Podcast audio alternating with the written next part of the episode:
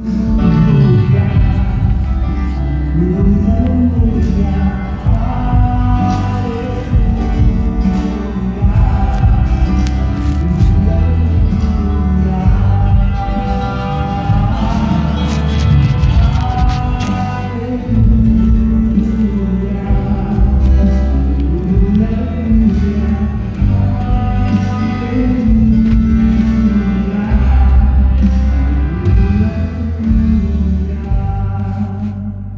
Senhor esteja convosco. Proclamação do Evangelho de Jesus Cristo segundo Lucas. Completou-se o tempo da gravidez de Isabel e ela deu à luz um filho.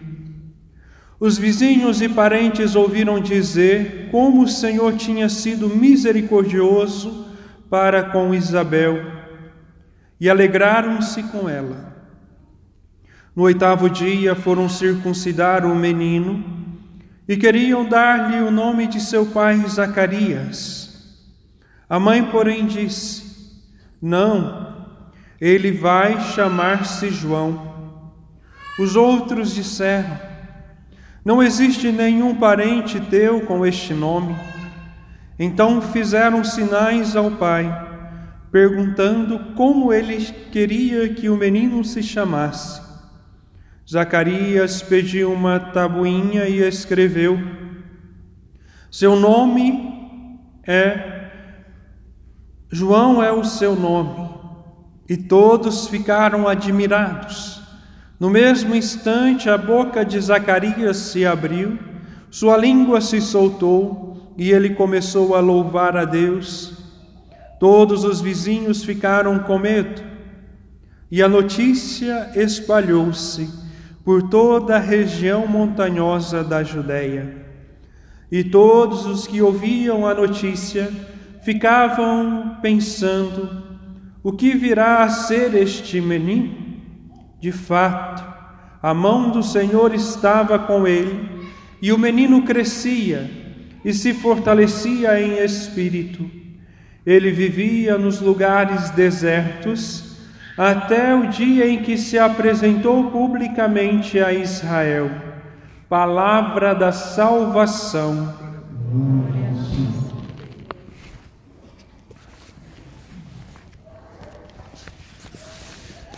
Meus amados irmãos, irmãs, Ao longo da história da salvação, Deus foi chamando homens e mulheres para a edificação do seu reino já aqui na terra. Assim como chamou Abraão, Moisés, os reis, profetas, lá atrás os juízes, Assim também Deus se manifestou na vida de Zacarias e de Isabel de forma prodigiosa. Primeiro era um casal de velhos, idosos. Segundo, Isabel era estéril. E aí nós vemos a manifestação de Deus na vida deste casal que era fiel e temente a Deus onde concedeu-lhe a gravidez. A vida de João Batista não debrochou, desabrochou por iniciativa humana, mas por vontade de Deus, para que ele pudesse preparar um caminho, preparar um povo bem disposto para a vinda do seu Filho Jesus Cristo. Como precursor, João é considerado profeta de um outro testamento. E nós podemos perceber que o paralelismo estabelecida por Lucas entre a infância de Jesus e de João Batista levou a liturgia a celebrar o nascimento de ambos. O de Jesus no solstício de inverno, no hemisfério norte, e o de João no solstício de verão. Para nós, Jesus no verão e João Batista no início do inverno. Mas veja, o que Deus é capaz de fazer para resgatar o seu povo, um povo escolhido, um povo amado, uma nação. Deus foi capaz, ao longo da história da salvação, e preparando os filhos, seus filhos, assim como cada um dos nomes que eu já trouxe agora há pouco, para receberem o seu filho, que se encarnou e se tornou homem como nós. E a nossa missão enquanto católicos batizados é de viver esta este mesmo ministério de João Batista Todos nós, sem exceção, batizados, somos chamados a viver o ministério de João Batista, a preparar um povo bem disposto para a segunda vinda de Cristo, a viver a luta do anúncio e da denúncia, a luta de anunciar a verdade e combater aquilo que é falso, aquilo que é mentira, aquilo que deforma o ser humano. Nós somos chamados a viver com fidelidade o anúncio da palavra de Deus, porque o Senhor está voltando. Esta é uma certeza que nós, e principalmente nós, Canção Nova, não podemos perder deixar de lado, esquecer deste fato, desta verdade que o nosso Pai fundador lutou a, a vida inteira para anunciar. Nós precisamos retornar para o carisma do anúncio e da denúncia, porque o carisma Canção Nova foi criado, ele existe para preparar este povo bem disposto formar homens novos para um mundo novo, pregar a segunda vinda de Cristo e, através da graça do batismo no Espírito Santo, formar este povo novo. E, meus amados irmãos e irmãs, como nós estamos vendo atualmente, o cerco está se fechando contra os cristãos e, de forma particular, contra a Igreja Católica. Nós estamos vivendo um tempo novo, um tempo de desafio, um tempo onde nós somos chamados a viver a coragem do anúncio, assim como João Batista, que anunciou e denunciou ao ponto de perder a sua cabeça, de ser martirizado por anunciar a verdade do Evangelho, a verdade que cura e liberta. Nós estamos vivendo tempos difíceis onde leis são forjadas para denegrir a imagem da igreja e para assustar os cristãos, ou seja, para calar aqueles que anunciam a verdade. Mas nós precisamos, com coerência e verdade, através da nossa intimidade com Deus, na oração, viver a confiança de um Deus que estará conosco até o fim dos tempos, e este fim não está longe. Mas para que nós possamos viver a fidelidade do anúncio, do anúncio da verdade, o anúncio da doutrina da igreja, do evangelho, aquilo que nós somos chamados a viver enquanto canção nova nós precisamos ser fiéis, principalmente à nossa vida de oração. Porque hoje muitos estão sendo conduzidos a uma vida de ativismo, onde muitas vezes nos conduz a algumas realidades de doenças que talvez não gostaríamos de estar vivendo. A ansiedade, a angústia, a insônia, porque nós estamos roubando o tempo de Deus. Onde nós precisamos, né, e uma irmã hoje me disse no refeitório, que nós precisamos tomar cuidado, porque nós corremos o risco de roubar o tempo de Deus. O tempo de trabalhar é de trabalhar, o tempo de rezar é de rezar e o tempo de descansar é de descansar. Viver a dinâmica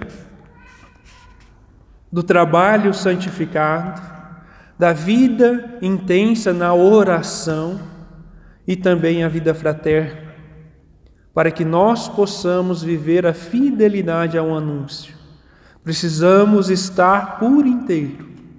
Não podemos estar pela metade, mas por inteiro no trabalho, na missão, na vida de oração, na vivência da vida fraterna e a partir daí dar testemunho para o mundo. Assim como eles diziam sobre os primeiros cristãos, vede como eles se amam. Nós precisamos buscar e voltar para a essência da evangelização, do anúncio do querigma, da denúncia, da fidelidade a Cristo Jesus, mesmo diante de leis que tentam nos censurar. Porque esta última lei que foi aprovada pelo Supremo, porque eles deram um jeitinho de categorizar uma ideologia como uma raça, uma coisa absurda, que vai contra a natureza do ser humano, porque até mesmo a questão do racismo ou a questão de raça já é algo ultrapassado, porque só existe uma raça, a raça humana.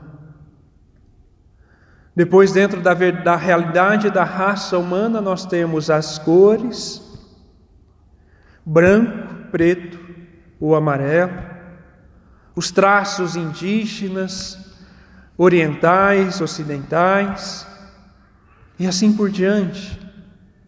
Mas nós precisamos viver a verdade do Evangelho, porque a lei natural do ser humano nunca será ultrapassada.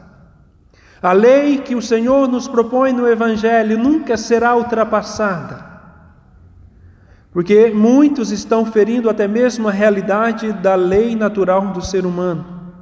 E hoje nós, consagrados e batizados, somos chamados a olhar para João Batista e não ter medo do anúncio, com coerência, estando por inteiro nos momentos de trabalho, estando por inteiro nos momentos de oração que nós somos chamados a viver estando por inteiro na folga, no trabalho, na, no descanso, mas também por inteiro na vida fraterna. Não podemos estar mais pela metade, porque nós estamos vivendo tempos complicados, tempos difíceis e um tempo novo que se inaugura, onde já não mais poderemos viver pela metade ou somos católicos ou não somos, porque não existe meio termo. E a cada dia que passa, por meio da manipulação das leis humanas, nós seremos cobrados a vivermos a fidelidade a Cristo ou a negarmos a nossa fé. E nós precisamos fazer uma escolha agora porque a escolha que nós fizermos agora vai determinar aquilo que nós seremos a partir de hoje. Ou santos ou nada, ou católicos ou acatólicos. Nós somos chamados, como cristãos católicos, a assumir o nosso batizado, a nossa consagração de vida e a nossa fidelidade a Cristo Jesus.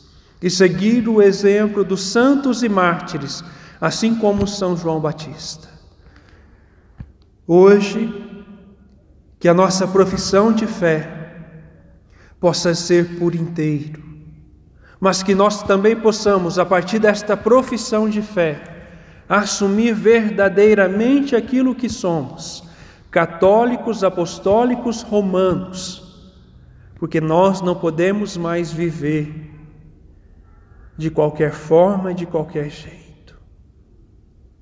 Fiquemos em pé e juntos professemos a nossa fé, mas que nós também possamos tomar consciência dessa profissão que nós estamos fazendo, porque a partir de hoje, ou somos católicos ou não somos, não podemos mais viver de qualquer forma. Creio em Deus Pai Todo-Poderoso, Criador do céu e da terra, e em Jesus Cristo, seu único Filho, nosso Senhor, que foi concebido pelo poder do Espírito Santo, nasceu da Virgem Maria, padeceu sobre Pôncio Pilatos, foi crucificado, morto e sepultado, desceu à mansão dos mortos, ressuscitou ao terceiro dia, subiu aos céus está sentado à direita de Deus Pai Todo-Poderoso, de onde há de vir a julgar os vivos e os mortos. Creio no Espírito Santo, na Santa Igreja Católica, na comunhão dos santos, na remissão dos pecados, na ressurreição da carne, na vida eterna. Amém.